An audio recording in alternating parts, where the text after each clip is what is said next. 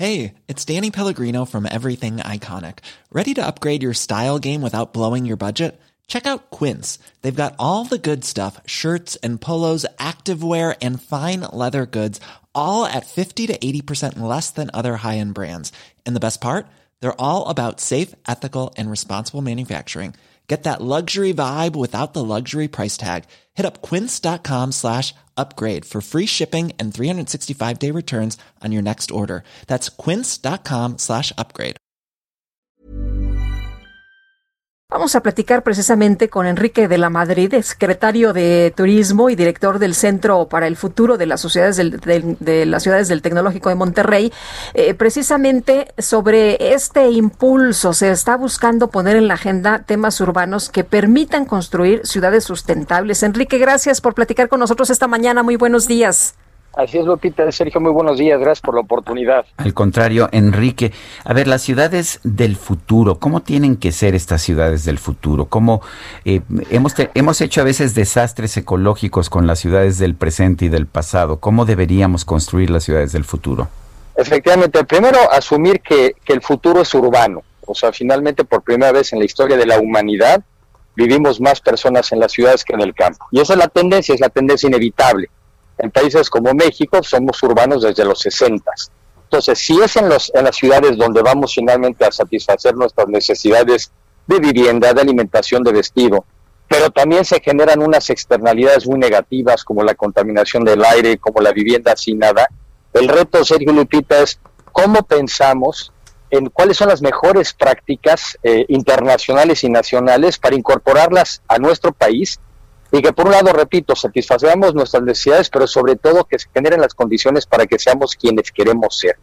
Eh, por ejemplo, hay retos, hay retos enormes. Ayer platicando en un webinar justamente que organizamos en el Centro para el Futuro de las Ciudades, no es una, no es una, no es estadísticamente válido, pero es una encuesta. 13% de las viviendas en la Ciudad de México declaran que no tienen agua corriente constantemente en toda la semana. Pero arriba del 35% lo decían en, la, en el Estado de México. Y ahora, por ejemplo, con, con la pandemia, con el coronavirus, donde nuestras viviendas se han vuelto multiusos y prácticamente nuestro fuerte de resistencia, ahí estamos estudiando, ahí estamos trabajando, ahí estamos atendiendo a los seres enfermos y queridos, ahí estamos viviendo y por otro lado vemos los enormes rezagos que tenemos en materia de vivienda, por decir algo. Pero por otro lado, en una economía digital, en la economía del conocimiento, en la economía del Internet, vemos enormes posibilidades para podernos desarrollar, para mejorar los niveles de vida de la gente, para movernos menos en vehículo, para poder trabajar más de- desde nuestras casas, para tener telemedicina. Entonces es un contraste como siempre, enormes retos, pero también enormes oportunidades desde las ciudades. Eh, Enrique, ¿qué, qué se puede hacer? Hace mucho se hablaba de pues edificios inteligentes, edificios sustentables, pero vemos que cuando hay un desarrollo, pues mm, llegamos y no hay nada de esto, ¿no? De captación de lluvia, no hay esta recirculación del agua, no hay eh, la electricidad con paneles solares. ¿Qué es lo que estamos haciendo entonces?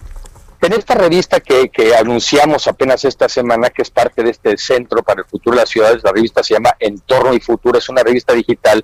Ahí está quizá una de las últimas entrevistas que se le hizo a Mario Molina, que tuve la suerte de hacer, y él nos resaltaba que estamos viviendo en una verdadera crisis medioambiental, una crisis de cambio climático, y si en esta próxima década, ya no habla de más, si en esta próxima década no hacemos cambios radicales, podemos pagar las consecuencias para siempre. Se puede. Hoy puedes, por un lado, vivir de manera más densa, menos esparcida, y podemos, claro, que hacer todo este tema de las energías fotovoltaicas, las energías a partir del viento, la recuperación del agua, es tema de tomar conciencia de que sí estamos en el último minuto, y quizá esta... Aunque se vea ¿Perdón? feo, aunque se vea feo. No, no se tiene por qué ver feo. Ustedes, por ejemplo, estarán viendo ahora en, el- en la Ciudad de México eh, que están eh, poniendo áreas verdes. Lupita, ¿eh? está citando al presidente. eh, el, te acordarás que decía que los generadores Ah, sí, bueno, afeaban el paisaje y por lo tanto había que quitarlos y en cambio Bueno. sí considera pertinente tener eh, generadoras de plantas de gen- generación de carbón, que esas no No, afean el o, ambiente. o una bellísima refinería, ¿no? Que seguramente debe ser una pieza arquitectónica, ¿no? Pero no, aunque se vea feo, y por cierto no se ve feo. Yo creo que al revés te refleja una modernidad, es, es indispensable y además es la única manera en que podemos vivir de manera sustentable. Pero otro tema, lado es el contraste de lo digital, de lo moderno, pero por otro lado tenemos que tener ciudades más humanas, ciudades en donde tengamos valores como la empatía, como la solidaridad, la corresponsabilidad. Esas son las características del siglo XXI. Por un lado lo moderno y por otro lado ciudades mucho más humanas, mucho más incluyentes, para que todos los que vivamos ahí vivamos mejor todos. Pues eso me parece muy bien, Enrique de la Madrid. Nuevamente, ¿dónde podemos aprender más sobre este, este tema de las ciudades del futuro? Tenemos ya nuestra página de internet, Centro, Centro para el Futuro de las Ciudades, es arroba futurociudades, tech.mx, en el Tecnológico Monterrey. Y los invito realmente a ver esta página, esta página y la revista Entorno y Futuro, con muy buenas entrevistas. Será una revista digital trimestral pero la verdad es que yo creo que la vamos a tener que andar cambiando, renovando cada práctica, cada semana, y estamos haciendo seminarios, estamos haciendo webinars, y por cierto, no solo desde el TEC, porque hay muchas instituciones y muchas universidades en México que llevan años estudiando esto, también en el mundo, y creo que el tema es juntarnos todos para ponerle más luz a este tema tan importante para todos nosotros. Oye, Enrique, y ahora que estás en el mundo académico, ¿no echas de menos la política? Pues fíjate que siempre me las ingenio para poder aterrizar en temas también de políticas públicas. Yo creo en una política de ideas, yo creo en una política de propuestas y poder hacer esto también desde aquí y claro que vamos eh, para compartirlo con municipios, con estados, para transformar ciudades. La política bien entendida es eso, sector, transformar nuestra realidad para mejorar, no para empeorar. Como siempre, Enrique, Enrique de la Madrid, gracias por todo. Un fuerte abrazo. Muchas gracias, Lupita. Muy buen día. Hasta luego, Enrique. Muy buenos días. Even on a budget, quality is non-negotiable. That's why Quince is the place to score high-end essentials at 50 to 80% less than similar brands. Get your hands on buttery soft cashmere sweaters from just 60 bucks, Italian leather jackets, and so much more.